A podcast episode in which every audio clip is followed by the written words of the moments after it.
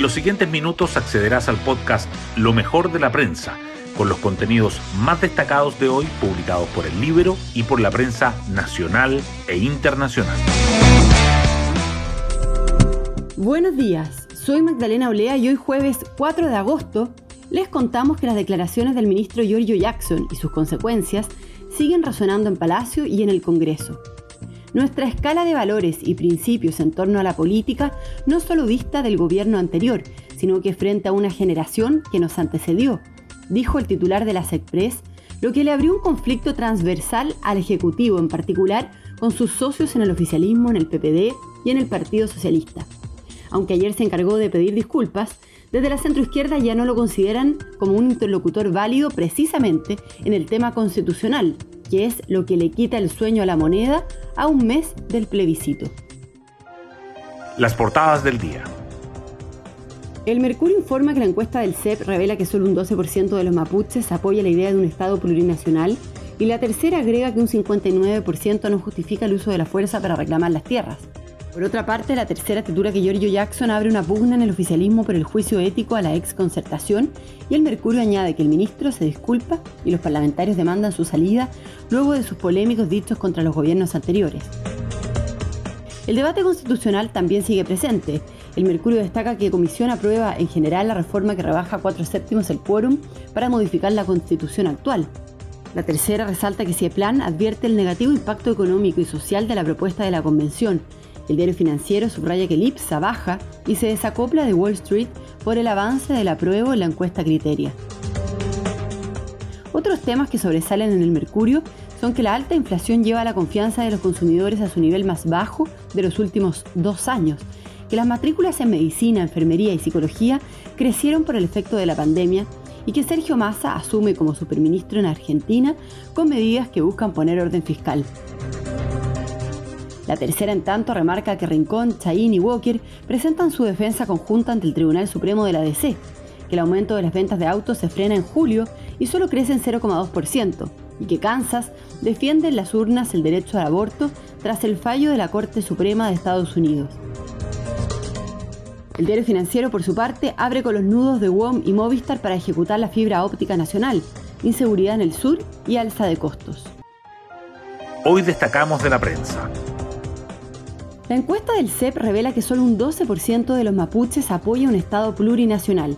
El sondeo realizado en el Biobío, la Araucanía, los ríos y los lagos entre febrero y julio muestra que un 48% prefiere una opción sin distinción de culturas, pueblos o naciones, y otro 30% se manifiesta proclive a la idea de la multiculturalidad. Además, un 59% de los mapuches rechaza el uso de la fuerza para el reclamo de las tierras, que es visto como prioridad en las reparaciones del Estado. Avanza en la Cámara el proyecto que rebaja cuatro séptimos los quórum para reformar la Constitución actual.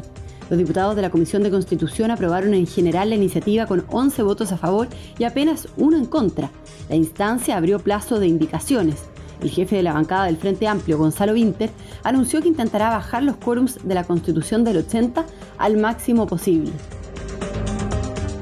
El inoportuno tropezón de Jackson que reflota la pugna con la ex concertación y lo pone en jaque otra vez.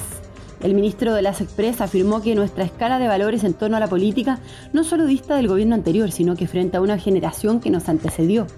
La ex concertación le cuestionó su superioridad moral e incluso pidió evaluar su permanencia en el gabinete. Jackson tuvo que pedir disculpas. Y hubo otra polémica de Jackson. Criticaron sus dichos sobre win-win y precio justo. El ministro de las Express también provocó controversia al decir que el gobierno puede generar una situación de win-win con la expropiación de los predios forestales tomados y que puede ser que en un momento el precio de mercado no tenga nada que ver con lo que establezca el precio justo de un bien. Otras noticias. Las alertas que levanta el CIEPLAN para el progreso económico y social del país si se aprueba la nueva constitución.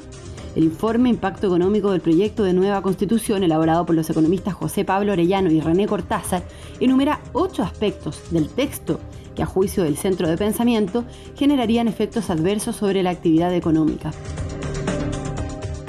La confianza de los consumidores llega a su menor nivel en dos años en medio de la alta inflación. El índice elaborado por GFK cayó a 21,5 puntos el mes pasado, el menor nivel desde julio de 2020. Expertos señalan que los precios históricos de la benzina y el dólar pudieron afectar la percepción de la economía actual y futura. Rincón, Chaín y Walker presentan una defensa conjunta ante el Tribunal Supremo de la Democracia Cristiana. Los senadores y el ex convencional presentaron sus descargos ante la acusación en su contra por explicitar su apoyo al rechazo, contrariando la postura oficial del partido. El expresidente Eduardo Frei, que aún evalúa si contestará o no, comparte los argumentos. Y nos vamos con el postre del día. Alexis Sánchez ganó el gallito. El Inter le pagará 7 millones de dólares de indemnización. Luego de tres semanas de diálogo entre su representante y la directiva del club, salió humo blanco. El chileno recibirá 7 millones de dólares por el año de contrato que no cumplirá, debido a que no figura en los planes del técnico. Bueno, yo me despido, espero que tengan un muy buen día jueves y nos volvemos a encontrar mañana en un nuevo podcast, Lo mejor de la prensa.